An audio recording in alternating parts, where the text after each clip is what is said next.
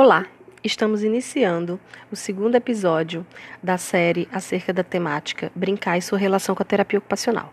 E a proposta do episódio de hoje é apresentar aí algumas teorias, né, é, terapeutas ocupacionais que desenvolveram teorias, abordagens, instrumentos de avaliação relacionados ao brincar. Especificamente, eu vou estar trazendo as contribuições de terapeutas ocupacionais estrangeiras, mas preciso ressaltar que aqui no Brasil a gente tem alguns terapeutas ocupacionais que têm produzido conhecimentos importantes em relação ao brincar, que vem dedicado aí sua vida a estudar o brincar. Dentre elas, a gente tem a Luziara Pfeiffer, a Maria Madalena Moraes Santana e a Márcia Bastos Rezende. A gente vai iniciar, então, eu vou fazendo um recorte aí temporal, iniciando com uh, as teorias ou as contribuições mais antigas para poder é, vir transitando para as mais recentes. A Linda Floren, em 1971, ela desenvolve aí a teoria da motivação intrínseca, em que ela aponta que a criança tem uma necessidade inata para brincar e o brincar, então, ele passa a ser uma ação sobre objetos humanos e não humanos, em que os objetos humanos seriam aqueles relacionados ao próprio corpo da criança ou ao corpo de outra pessoa, ou seja, as brincadeiras que envolvem o próprio corpo ou o corpo de outra pessoa. Já os objetos não humanos né, podem ser classificados em três tipos, onde o tipo 1 envolve brinquedos e objetos que, quando manuseados, mudam de forma, como a massinha, a argila, o slime. O tipo 2 envolve brinquedos ou objetos que, quando combinados, mudam de forma, como por exemplo o quebra-cabeça, os blocos, o Lego. E o tipo 3 seria aquele é, que envolve os brinquedos ou objetos que não mudam de forma, como bonecas, carrinhos, cinho de pelúcia.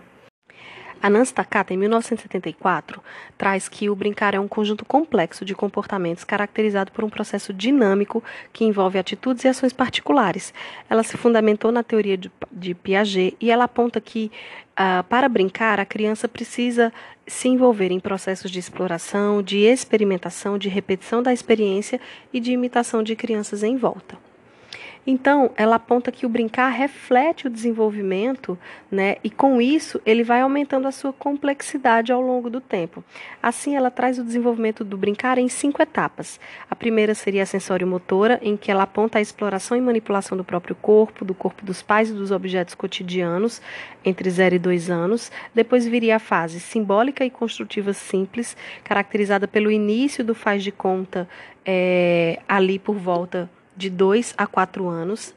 Em seguida, se dá início à etapa de brincadeira dramática, construtiva complexa e pré-jogo, onde ela aponta que nessa fase é que há a fantasia propriamente dita, ou seja, uma interpretação aí mais detalhada de papéis por parte da criança, então um brincar mais complexo, e a idade dessa etapa seria de 4 a 7 anos. Depois viria a fase do jogo, em que a criança ela tem a necessidade de controle sobre as ações e sobre os objetos e tem um fascínio pelas regras, coincidindo ali com o período de 7 a 12 anos, e por fim viria a fase recreativa, né, em que os adolescentes de 12 a 16 anos se interessam por as atividades relacionadas ao trabalho em equipe, de, os jogos relacionados à cooperação, se interessam pelo respeito às regras e pelos esportes competitivos. A Anita Band, em 91, ela nos apresenta o modelo do entretenimento, onde ela aponta que o brincar se refere a uma relação dinâmica quando há uma transação entre a criança e o ambiente, onde a ação ela deve ser intrinsecamente motivada, internamente controlada e com suspensão da realidade objetiva. Ou seja, para a Anita Band, a criança só está brincando se é, esses elementos estão presentes: uma motivação intrínseca, o controle interno da brincadeira e a capacidade de suspensão da realidade objetiva. Assim, ela nos apresenta aí três parâmetros que são usados para definir se a criança está ou não brincando, que seria essa percepção do controle, se é mais interno ou externo, a fonte de motivação, se é mais intrínseca ou extrínseca, e a capacidade aí de suspensão para a realidade, a liberdade de suspensão para a realidade, se essa suspensão da realidade ela está livre ou é orientada. E com isso, a gente vai saber se a criança está brincando ou se a criança não está brincando. Em 1994, a Francine Ferlan ela publica o modelo lúdico e ela aponta que o brincar é mais do que um comportamento, trata-se de uma atitude subjetiva que envolve gestos, brinquedos e estado de espírito particular, além de uma predisposição interna. Ela descreve comportamentos observáveis da criança ao longo do seu desenvolvimento em relação a brincar. Aponta que de 0 a 18 meses é uma fase de descoberta do corpo e do ambiente, em que o lactente se interessa em olhar, em tocar, cheirar, experimentar, escutar, se deslocar, manipular, explorar, repetir e imitar. Entre 18 meses a 3 anos de idade, ela chama de fase do grande explorador, em que a criança gosta de repetir o que vê, se encanta em explorar o ambiente, as relações com os objetos e com as pessoas e imitar. É uma fase em que a criança vive o brincar paralelo e também o brincar simbólico. De 3 a 6 anos, ela denomina ser a idade de brincar por excelência, em que a criança gosta de imaginar, fantasiar, se desenhar e colaborar com o outro. É, corroborando aí, né, essa fase de um brincar simbólico ou de um brincar de faz de conta mais complexo, como também é apontado aí por outros autores que a gente já conversou, seja nesse episódio ou uh, no anterior. Em relação ao modelo lúdico, nós iremos conversar um pouco melhor sobre ele na, no próximo episódio, mas ele propõe a utilização do ato de brincar de forma a permitir que a criança brinque a partir de suas próprias possibilidades e que consiga desenvolver suas capacidades e potencialidades. Visa, portanto, favorecer a autonomia e o bem-estar da criança, é, priorizando o desenvolvimento da atitude lúdica, do interesse e da ação. A Karen Stagnit, em 2000, ela destaca o aspecto do faz de conta do brincar e ela tem uma série de produções, inclusive uh, desenvolvimento de avaliação específica para o brincar e da terapia chamada Learn to Play. É, para ela, o brincar de faz de conta apresenta dois tipos, né? E ele vai ser muito característico das crianças que estão entre 18 meses até 6 anos de idade. Então, esses tipos é o brincar simbólico, em, é, em que há uma substituição de um objeto por outro, e o brincar imaginativo convencional, que é aquele quando a criança representa com brinquedos convencionais, como é, casinha, panelinha, o urso de pelúcia, a boneca.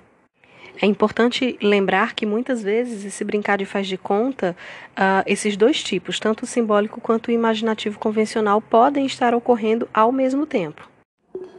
É importante destacar que brincar de faz de conta é a forma de brincar mais complexa para criança em idade pré-escolar, e ele está muito associado ao desenvolvimento de habilidades cognitivas, de linguagem e socioemocionais. Ou seja, uma, da, uma das formas de avaliar esses aspectos na criança se refere a observar como que ela se engaja nas brincadeiras de faz de conta. Durante o brincar de faz de conta, a criança ela vai se deparar com uma série de problemas que ela precisa resolver, então ela vai trabalhar aí a capacidade de resolução convergente e divergente de problemas, ela vai desenvolver a capacidade de entender conceitos, de usar símbolos, né, de gerenciar o seu próprio tempo, de sequenciar ações. Além disso, brincar favorece aí a maior compreensão da história, né, de narrativas, como ele envolve esse brincar de faz de conta uma narrativa, você também tem aí melhora dos processos de linguagem, aumento dos enunciados de linguagem também é muito importante para o desenvolvimento socioemocional. Por meio do brincar de faz de conta, aumenta-se a consciência social, a integração social e emocional da criança, a sua capacidade de autorregulação, a sua flexibilidade, a habilidade de negociar com os colegas, a capacidade de tomar iniciativa. O brincar de faz de conta, ele reflete então três principais habilidades cognitivas, que é o uso de um objeto para representar outra coisa, né, chamada substituição de um objeto por outro, por exemplo, quando a criança coloca a boneca para dormir sobre um livro, como se o livro fosse a cama da boneca. Outra é, habilidade é atribuir uma propriedade a uma ação ou objeto, como por exemplo quando você diz, quando a criança diz que a boneca está doente, que ela está com febre, que queimou-se no momento que estava fazendo a comidinha, né? E a terceira habilidade seria referir-se a um objeto ausente, quando, por exemplo, a criança faz gestos, né, é, de que está segurando o celular e falando no telefone, mas não tem nenhum objeto para fazer essa substituição. Ela faz isso apenas usando o seu próprio corpo, fingindo que o objeto existe. Então a Kari Stagnete voltou todo o seu trabalho né, e seus estudos para esse brincar de faz de conta e ela desenvolveu a avaliação do brincar de faz de conta iniciado pela criança, conhecida como Chipa, e a terapia Learn to Play, ela começou a ser desenvolvida lá em 98, mas tem aí o seu manual uh, publicado em 2017 e essa terapia, né, ela visa aumentar a capacidade da criança de iniciar espontaneamente brincadeiras de faz de conta, mas nós vamos conversar sobre ela um pouco mais no próximo episódio. Essas foram algumas das teorias ou é, produções, contribuições de terapeutas ocupacionais relacionadas à área do brincar, existem outras. Mas eu gostaria de destacar que, apesar delas serem variadas e apresentarem focos diferentes, essas produções e contribuições, ela tem características comuns que a gente pode é, atribuir a ir ao brincar. Dentre elas, seria a questão da motivação intrínseca e da autodireção, ou seja, o brincar ele não é regulamentado por obediência a normas ou expectativas sociais. Também é possível a gente perceber nessas diversas produções que há uma ênfase nos meios e não nos fins. Ou seja, o brincar ele atende a desejos e a satisfações internas da criança, daquele ser brincante, né? Que podem inclusive se modificar ao longo da brincadeira. A gente não espera nenhum rendimento específico do brincar.